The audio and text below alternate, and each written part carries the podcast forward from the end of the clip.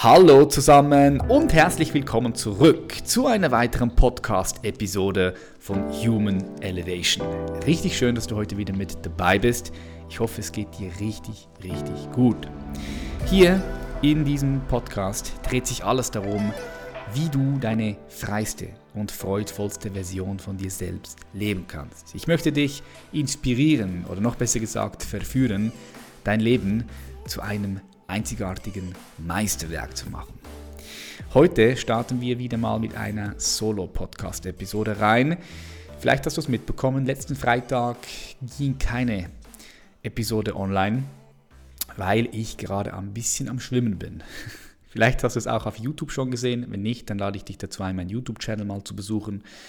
Das letzte Video, das handelt davon, dass ich gerade in der Endphase meines Buchprozesses bin in zwei Tagen oder respektive am Montag, am 31. da darf ich abgeben oder respektive muss ich abgeben, denn der Vertrag mit dem Verlag ist unterschrieben und ich bin ganz schön am Schwimmen, äh, muss ich da ganz ehrlich sagen. Ich schreibe aktuell so sieben, acht Stunden. Natürlich auch mit dem Druck, mit dem leichten Druck im Nacken, wobei ich auch sagen muss, so ein Druck, ich finde so ein Druck immer auch gut. Es gibt ja Leute, die können mit Druck schwer umgehen. Ich war immer jemand, der mit Druck gut umgehen konnte. Irgendwie konnte ich den Druck kanalisieren und in Energie umwandeln. Das war schon früher so bei der Versicherung, als ich noch bei der Versicherung gearbeitet habe. Und es da mal ein paar Monate gab, an dem ich nicht so guten Umsatz gemacht habe und Druck da war, dann habe ich diesen ganzen Druck genommen und, und habe einfach dann am, am nächsten Monat doppelt so viel gemacht. Und ja, dieser Druck ist da und das ist auch der Grund, warum gerade aktuell nicht so viele YouTube-Videos kommen, warum aktuell mal eine Podcast-Episode nicht hochgeladen wird, weil ich absorbiert bin mit dem Buchschreiben. Aber ich kann euch sagen, das Buch wird mega. Ah, ich, hab, ich bin sehr, sehr, sehr gespannt, was ihr sagt. Also falls ihr euch das Buch dann holt weil also das Buch geht schon tief. Es geht schon wirklich deep.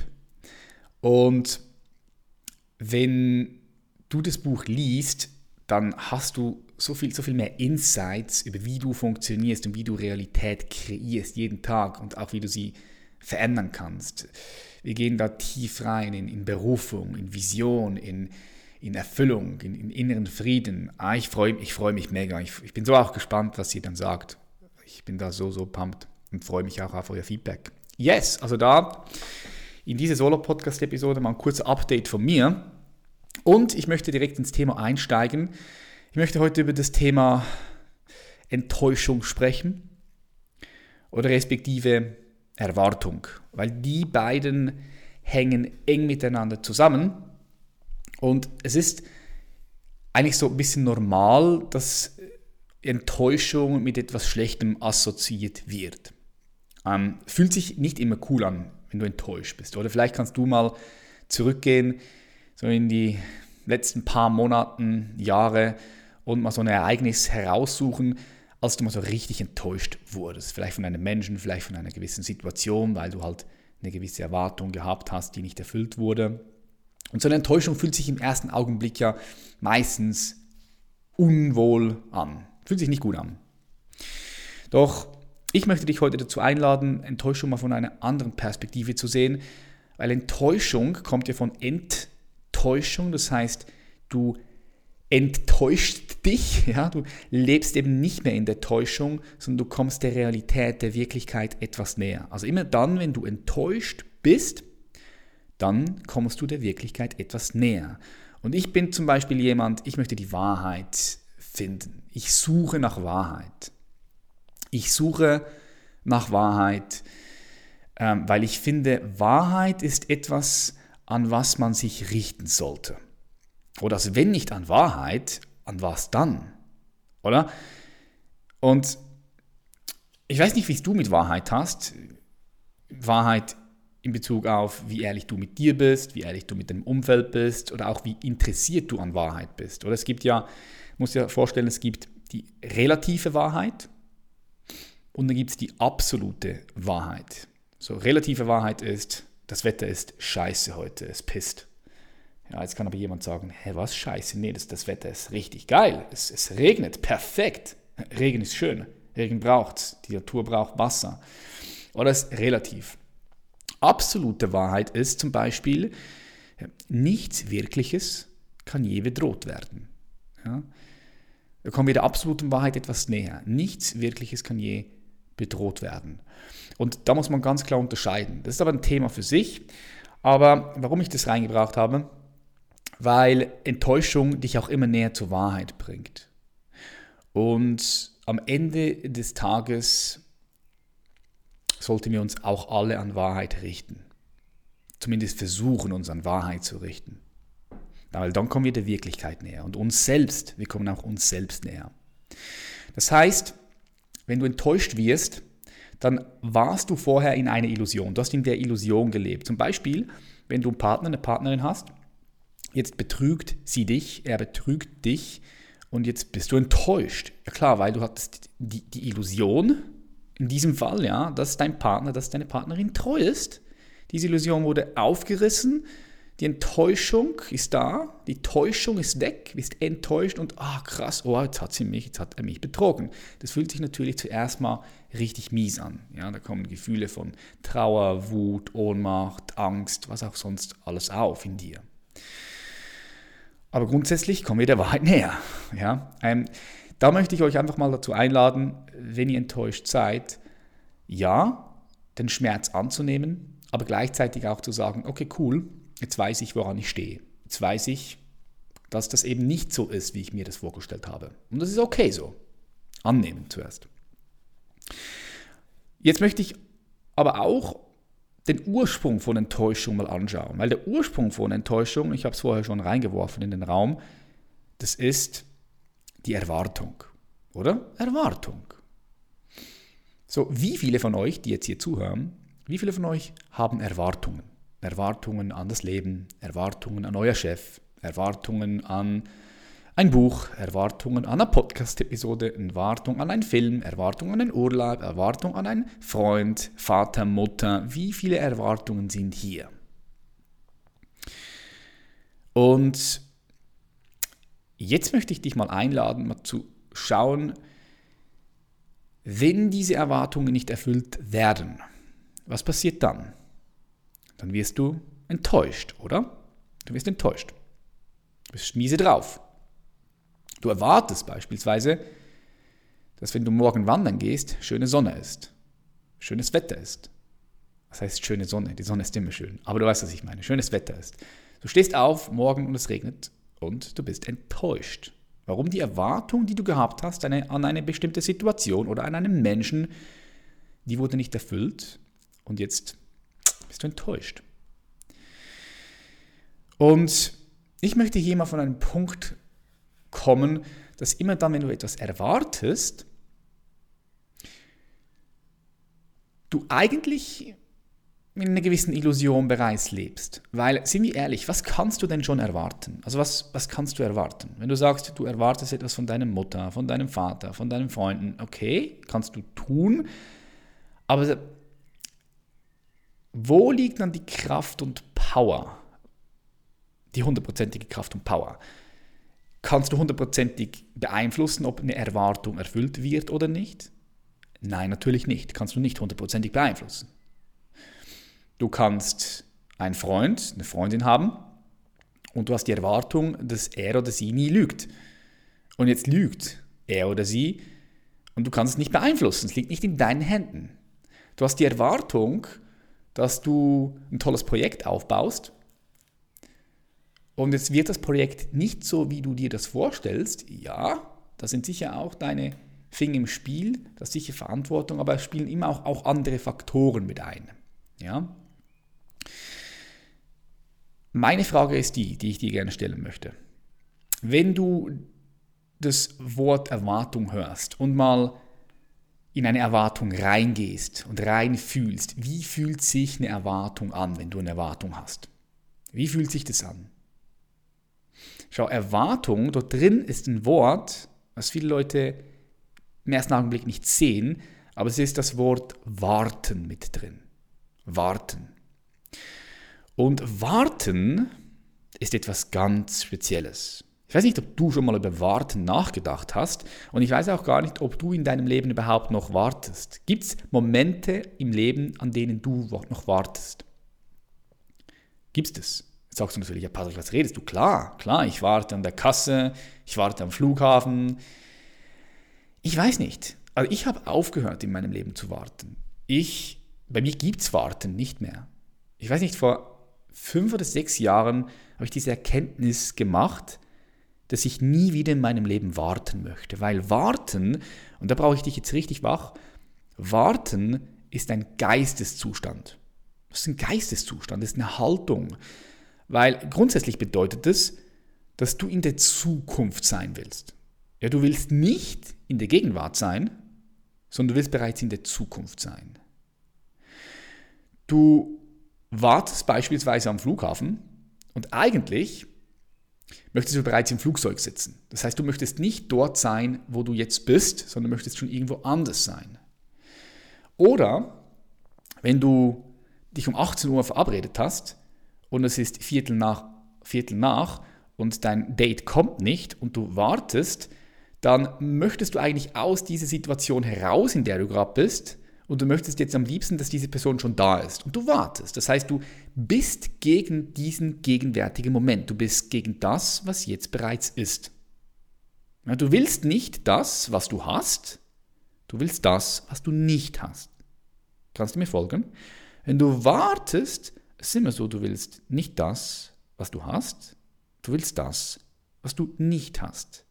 Und mit jeder Art von Warten schaffst du unbewussten inneren Konflikt zwischen dem Hier und Jetzt, das, was jetzt wirklich da ist, und dem, wo du hin willst und der projizierten Zukunft, dort, wo du sein willst. Und ich lade dich heute dazu ein, das ganz klar und deutlich zu sehen und dich in den kommenden Wochen und Monaten mal darauf zu achten, wenn du irgendwo wartest, wie deine Haltung ist. Nochmal, weil Warten ist ein Geisteszustand, ist eine Haltung. Wenn ich am Flughafen bin und ich sitze und das Flugzeug fliegt um 1 Uhr ab und es ist jetzt 11.30 Uhr, dann bin ich dort. Ich bin einfach dort. Ich bin. Ich genieße es. Ich genieße es, nichts zu tun. Ich genieße es, etwas zu lesen. Ich genieße es, auf meinem Mobile Phone etwas zu tun oder einfach nur zu sein und den Atem zu genießen, die Menschen zu beobachten. Wenn ich mich um 18 Uhr verabrede und mein Freund kommt um 20 nach, dann warte ich nicht.